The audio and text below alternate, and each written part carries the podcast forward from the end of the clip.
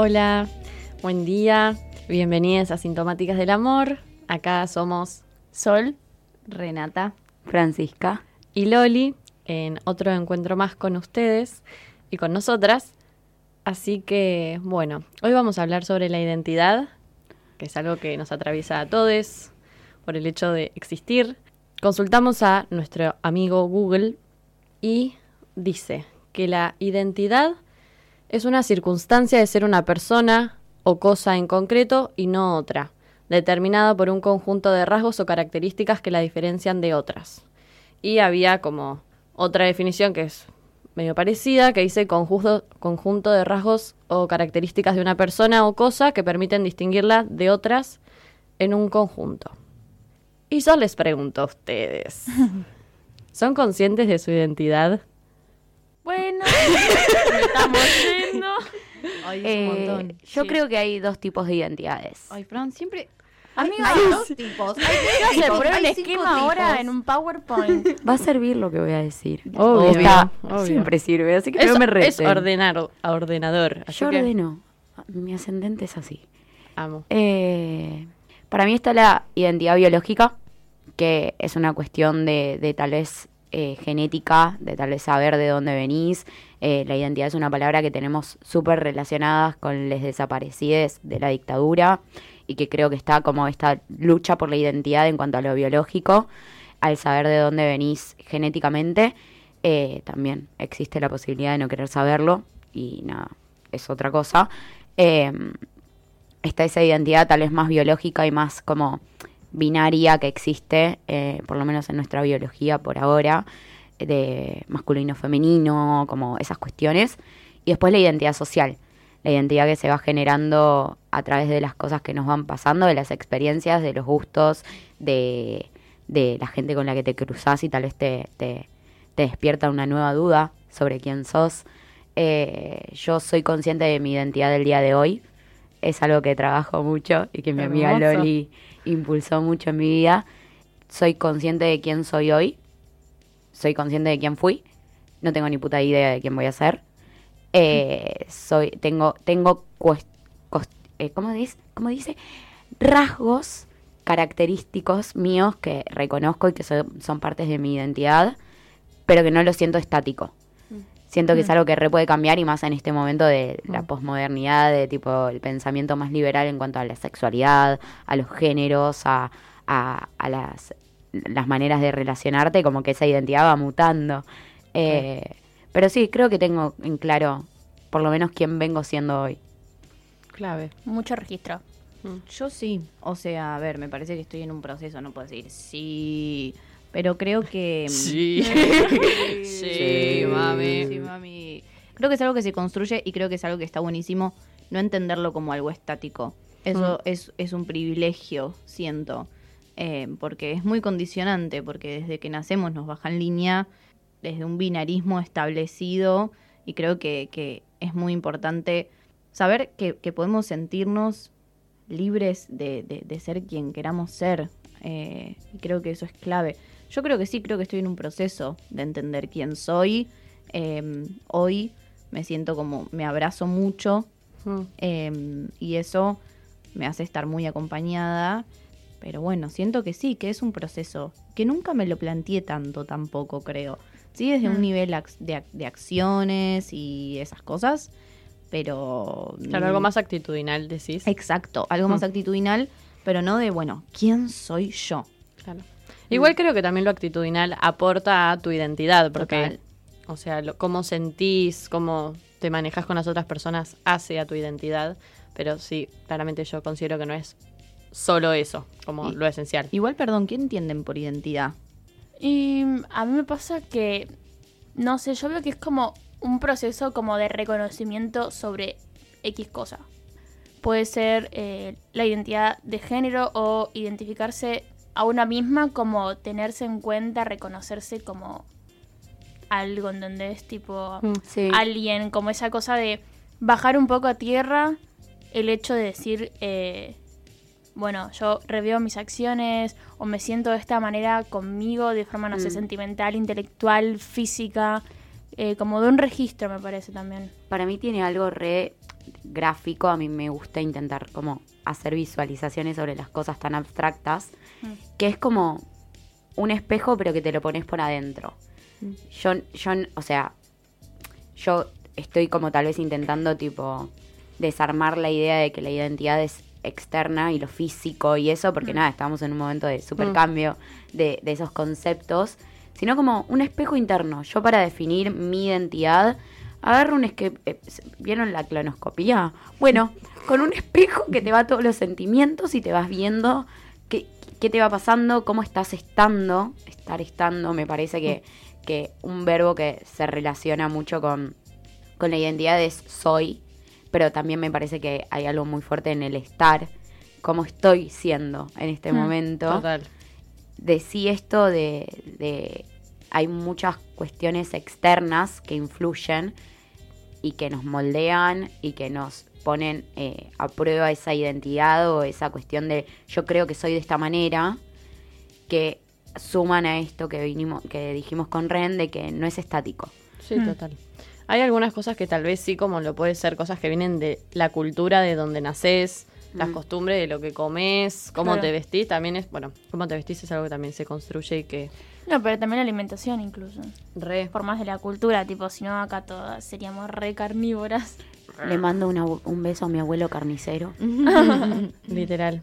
Pero hay algo de la identidad que también, esto del espejo interno que decís, lo reveo, pero Mm. también es algo re externo, porque es como, bueno, de repente mi identidad no es yo en mi casa, en mi cuarto sola, es mi identidad frente al mundo, sociedad, frente a frente a las personas. Sí, Claro. y siento que también frente a un mundo muy cruel, que lo primero que hace también es juzgarte, va, prejuzgarte por, por cómo te ven. Mirta Mm. diría, como te ven, te tratan. Si te ven mal, te maltratan. Y si te ven bien, te contratan. Contrátennos. Contrátennos. No, no, pero eh, me, me refiero como que, que siento que hay algo que... Y que por eso también siento que molesta tanto salirse de la norma, ¿no? Mm. ¿Por qué molesta tanto las personas trans, por ejemplo? ¿Por qué molestó tanto cuando salió esta...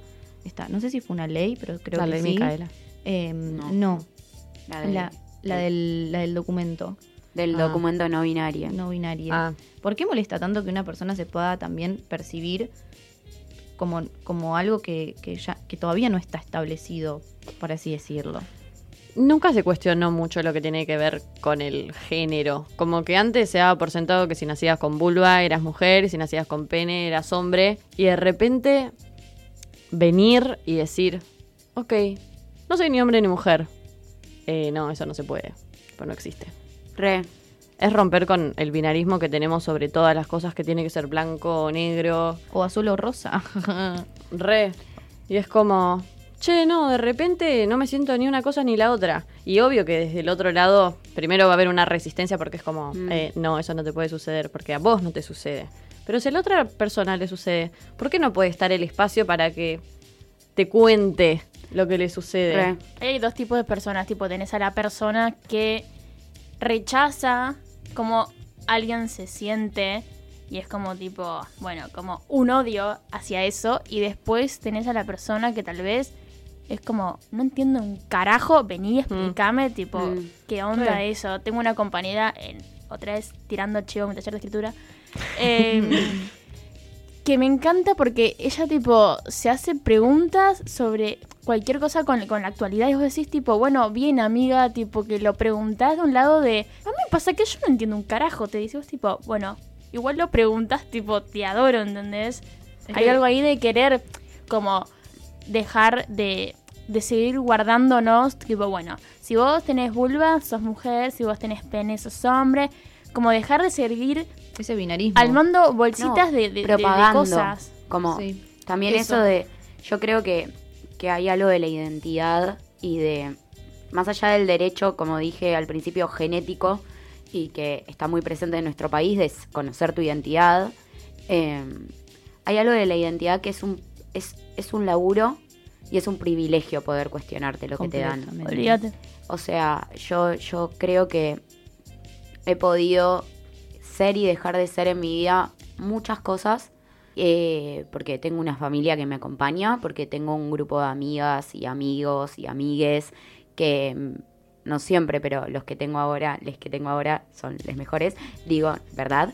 Eh, pero que me acompañan en estos cambios, en este, nada, chicas, tipo yo, bueno, no, no vamos a ventilar tanto, pero yo ayer le dije a mis amigas, voy a decir tal cosa, hoy caí y dije, no siento esta cosa, y es aceptado. Como esta cuestión Total. del privilegio que tenemos De de, una contención. de una contención, de una empatía, de no juzgar, y que creo que es algo que se construye desde la individualidad, el poder acercarte a personas así. Bueno, también me parece que por eso también estamos reunidas acá, ¿no? Digo, y con este proyecto, o sea, cada uno desde lo individual, como que se labura y al mismo tiempo, por suerte nos conocimos, entonces también nos acompañamos y estamos construyendo este proyecto y también estamos intentando hacer algo con ese privilegio de poder cuestionarnos y de haber laburado y seguir laburando toda nuestra vida. Eh, el hecho de- del cuestionamiento. Es que yo creo también que lo individual es colectivo. Em, Obvio. Y creo que hay algo de, de- de esa transformación eh, y, y- y de, la, de la transformación interna, que bueno, Mm. claramente lo, lo llevamos a algo externo, que son, bueno, nuestre- nuestras amigues, em, bueno, y nuestro grupo familiar, lo que sea. Pero bueno, también eh, convivimos con gente alrededor que niega identidades y a mí eso eh, me, me, me choquea mucho, tipo, me, me- o sea, que una, per- por ejemplo, Florencia de la B, eh, bueno, yo hago ejercicio hace unos pares de años con dos entrenadores y tanto él como un amigo de, de- de mi mamá, por ejemplo, dicen que Florencia de la B es hombre. Y a mí, chicas, tipo, me indigna que una Ay, persona sí. le niegue la identidad a otra que diga, tipo, no, o sea, vos sos hombre. O sea, vos sos hombre. ¿Entendés? Re. Y me, me- me parece, o sea, muy violento. Es muy violento. Es violento. Reprimir, reprimir identidades es violento. ¿Y alguna vez ustedes reprimieron alguna parte de su identidad? Yo sí. Probablemente sí. No sé si lo tengo como en claro como qué sería, pero te escupo directamente que sí, pero porque, o sea, como ser humano oculto, ¿entendés? Tipo, me reprimo.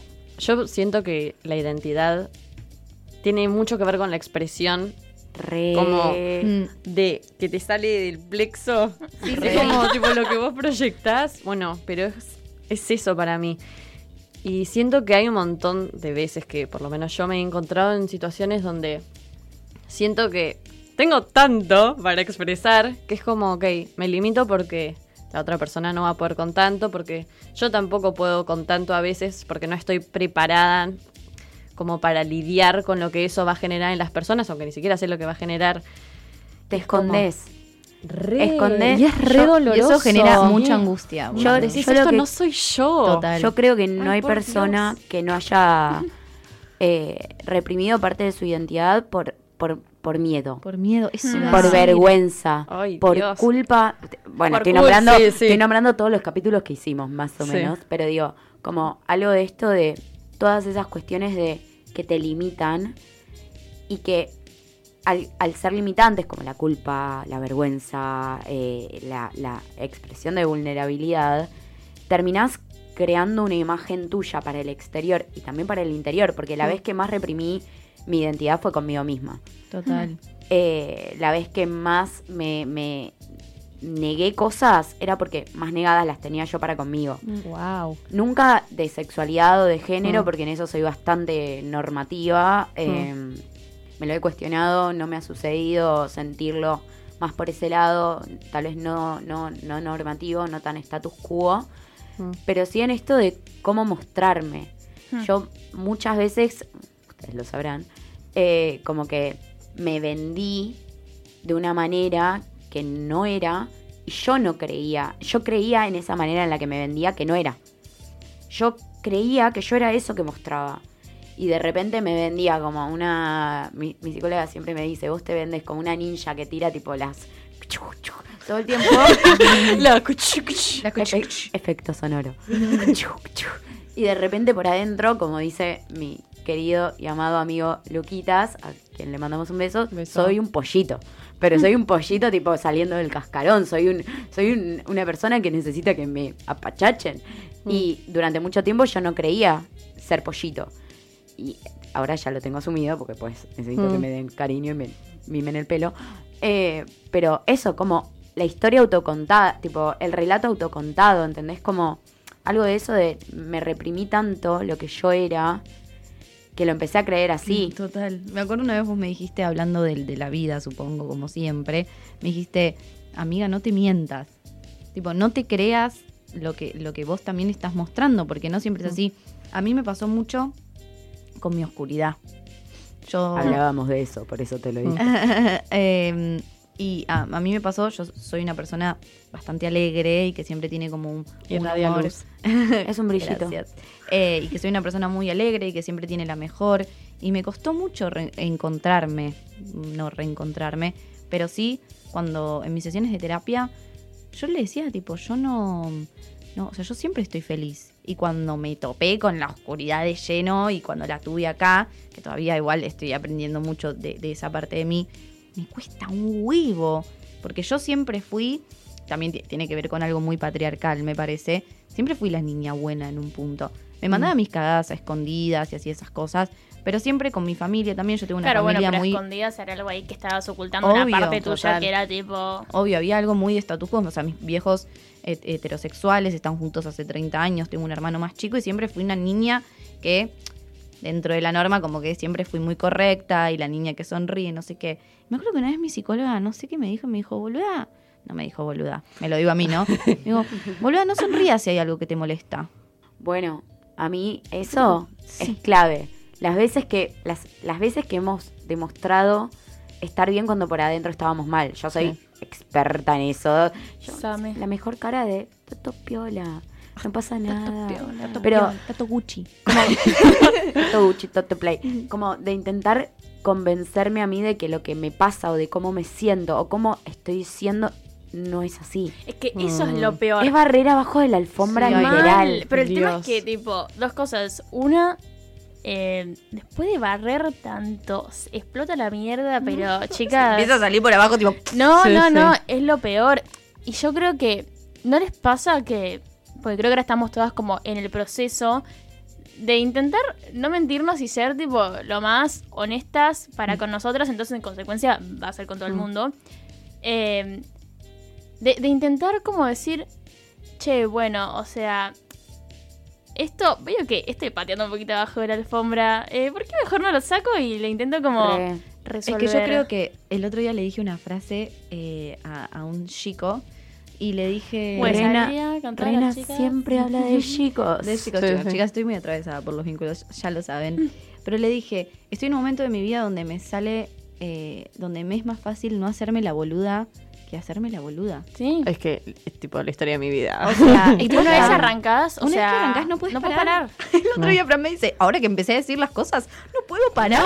Chicas, ¿vieron? Es que eso es la definición que de esta palabra todo. que la amo, que es ser fiel a uno mismo. Ay, boluda, Y la sí. fidelidad es clave, lo es todo, porque Bueno, esto es primero registro, porque sos consciente y podés recibir todo eso que vos tenés con vos misma y con el- tu alrededor.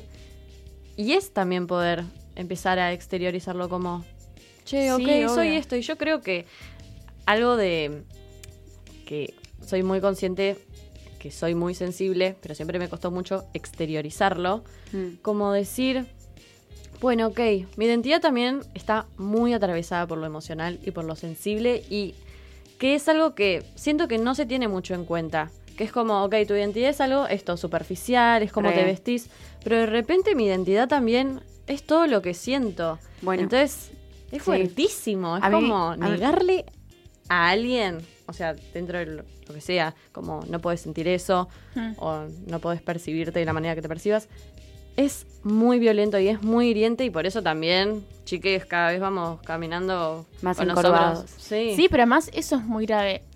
O sea, no me acuerdo con quién hablaba el otro día, que era esto de qué fuerte que nosotros seamos nuestra propia tipo cagada a palos. Porque por más de que haya una sociedad y eso, que nos impone un montón de cosas, yo me acuerdo tipo cuando arranqué a caer de que yo misma no me prestaba atención a mí, que no me Mm. registraba, dije, observate, tipo, no te critiques. Y es tipo Re. obvio, porque Mm. es como que la delgada línea entre me observo y o- me dejo de estar. Claro, o me puteo tipo de arriba abajo y es como, bueno, para, tomate un segundo a respirar y como dijimos antes, o sea, Acordémonos de que somos seres humanos. No, Para y mí- además, eh, una cosita y, y te Sí, dejo. perdón. Eh, no, no pidas perdón. Em, Pedí permiso. acá pedís permiso. Em, no, no, desde un lugar de... mm, como... Ay, se me borró un poco lo que iba a decir. Ah, concha. me distraje. No, no. Casi pero- le toco una teta y se puso nerviosa. me puse nerviosa. Pero esto que, que decía Sol, sí, ¿no? Y lo llevo un poco como a las realidades que viven otras personas y quizás no nosotras. Em, por ejemplo, las personas trans que quizás no tienen los privilegios que tenemos nosotras, o las personas travestis. em, o sea, La posición social la que posición social ocupan. y que ocupan. Y creo que hay algo también desde un lugar de... mm, imagínense esa gente, ¿no? Lo, lo pienso desde un imaginario, planteándolo acá, claramente.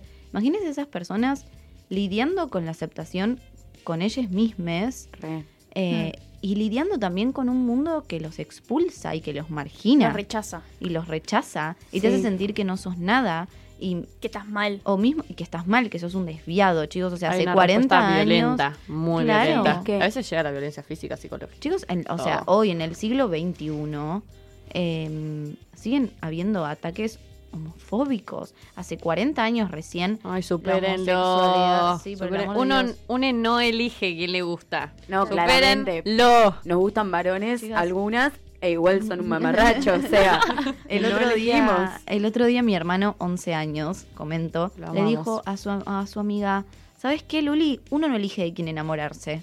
No. Y yo me muero. Bichu, te Bichu. ¿querés venir? Literal.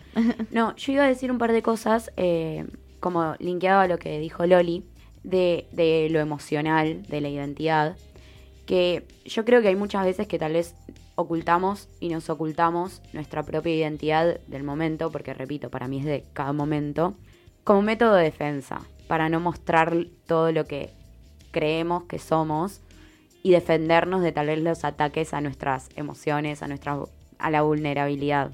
A mí me pasó una vez que yo estaba hablando con un eh, que yo, yo tengo como una imagen de afuera, que así, tipo, aguerrida, malhumorada, como cara de bitch, tipo, te miro mal. Cara de Cara de bitch. Sí, obvio, bitch. Y yo por adentro soy tipo un pan dulce, o sea, tipo, Tipo, muy es re feo, amiga, tipo, no sé, una factura recién calentita, ¿Un pero pan dulce. Un pan dulce ahí en el horno creciendo, te puedo imaginar. Claro, soy un bizcochuelo. Soy un bizcochuelo. Malena, mi amiga Malena me manda un, un sticker que dice, te amo mi bizcochuelo. Em, que este chico me dijo, ¿sabes qué creo que pasa con vos? Que cuando apenas mostrás algo real tuyo, la gente se agarra de eso y piensa que es un todo. Esa cosa que tenemos a veces de, bueno, conocemos esto de la identidad de la otra persona, entonces sentimos que ya sabemos todo Mm. de esa persona. Eh, bueno, el, el chabón después me dijo, yo no te creo nada, qué sé yo.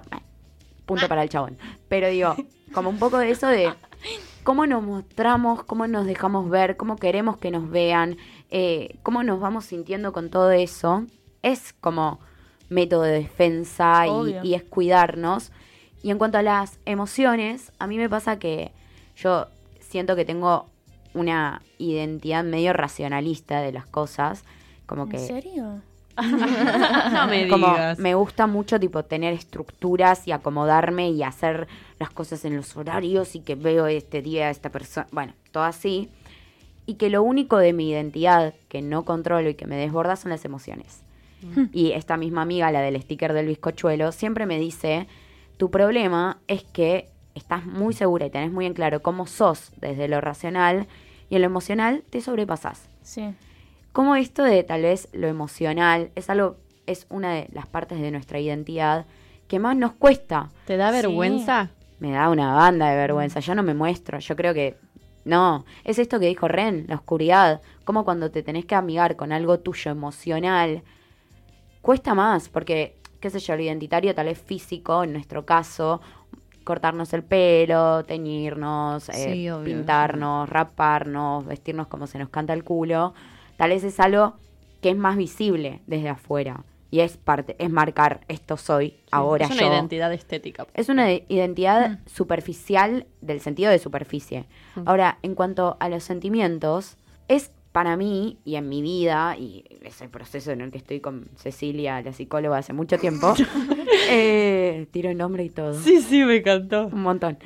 Es como también hacerme cargo de mis emociones y que tal vez lo que siento y cómo soy y cómo estoy siendo en este momento rompe con lo que se espera de mí. O eso- a eso iba, a eso Sí, iba. rompe con también lo racional. Rompe con Re. eso. Y- Y Con lo tuyo puntualmente Re. también. Y como Bueno, esto- una, no digo. vos cuando metes un espejo adentro tuyo, tipo en las entrañas, por el orificio que elijas, de preferencia, eh, no sabes con qué te vas a encontrar. No. Y muchas veces tenés la idea, bueno, me voy a encontrar un riñoncito ahí. Pero tal vez no hay un riñón, ¿entendés? Tal vez No. hay un, no sé...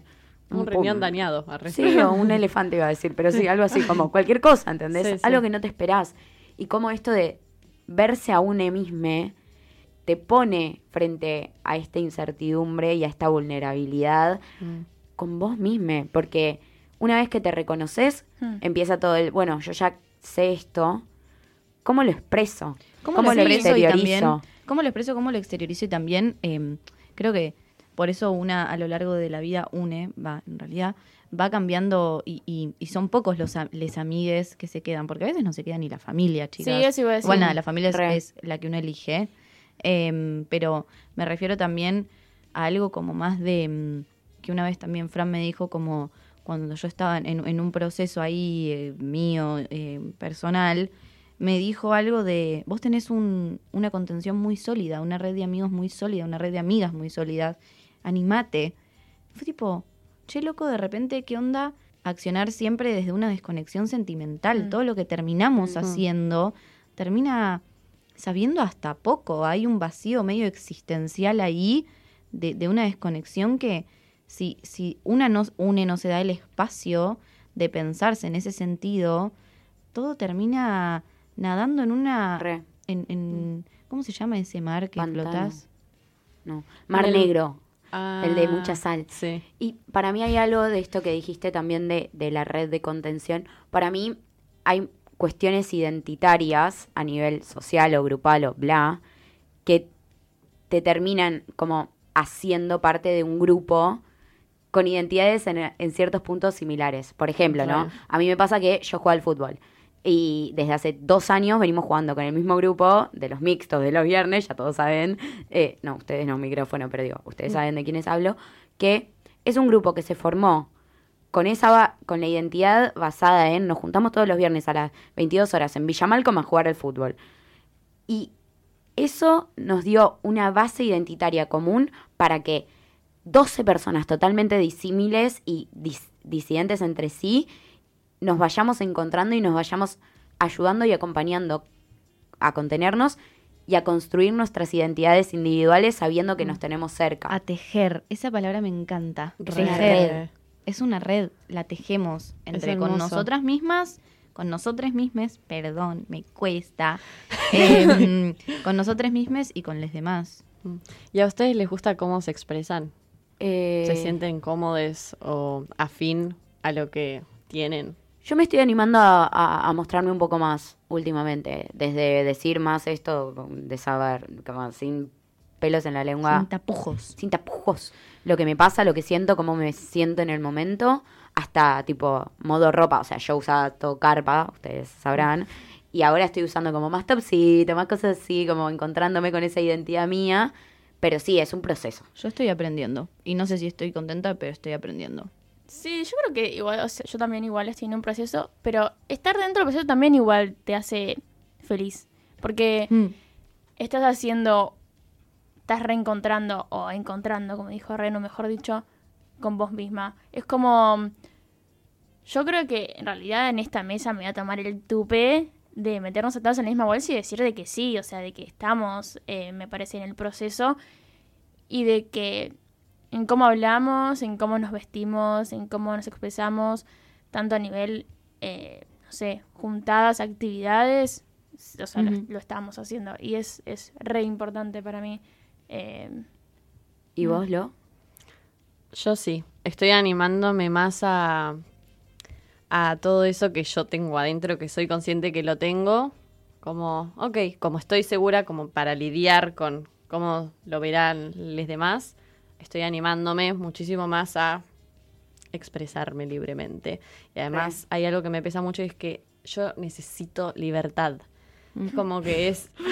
Chongues, ya escucharon. Necesito libertad. No, necesito sentirme libre, no necesariamente, o sea, no es que si estoy en un vínculo monógamo no me siento libre, tal vez sí me siento libre Sí, ahí, obvio. no Sí, lo sí, sabemos, nunca me pasó, pero bueno, para ir concluyendo, me gustaría decirles que, que eso, que confíen en ustedes mismos porque van a ser las personas que se acompañen, que es un proceso que lleva tiempo y que te vas a chocar un montón de veces la cabeza contra la pared, contra tus inseguridades y tus miedos y con ganas de morir a veces. Pero que lo vale. lo vale. Y más si esto, te rodeas de personas que te aceptan, que te quieren, que te respetan, y si no, no es por ahí. No es por ahí y nunca sientan culpa por ser quienes quieran ser. No, no, abrácense. Y Chicas, tengo ganas de abrazar Ay, a sí, todos. Fue un, un capítulo muy, muy, de una energía como muy Ah. impotente, ¿no? Yo, yo creo Sí. también que hay algo de esto de estén orgullosos de quienes van siendo. Re. Nada es estático, pueden ir cambiando. La vamos a pifiar 78 veces. 78 es poco, pero digo, muchas veces vamos a, a definir, definirnos de una manera y ver que no es por ahí. Vamos a relacionarnos con gente proyectando cierta identidad nuestra y vamos a ver que no es por ahí. Eh, vamos a La tener. identidad es exploración también. Total, total. Explórense. Es lindo. Podemos, explórense. podemos cerrar con eso. Podemos. Con eso Total. y con esta canción. Me caí, me paré, caminé, me subí, me fui contra la corriente y también me perdí, fracasé, me encontré, lo viví y aprendí. Cuando te pega fuerte, más profundo es el beat, sí. Sigo bailando y escribiendo mis letras, sigo cantando con las puertas abiertas, atravesando por todas estas tierras y no hay que viajar tanto para encontrar la respuesta. No te preocupes si no te aprueban cuando te critiquen, tú solo di. Soy yo.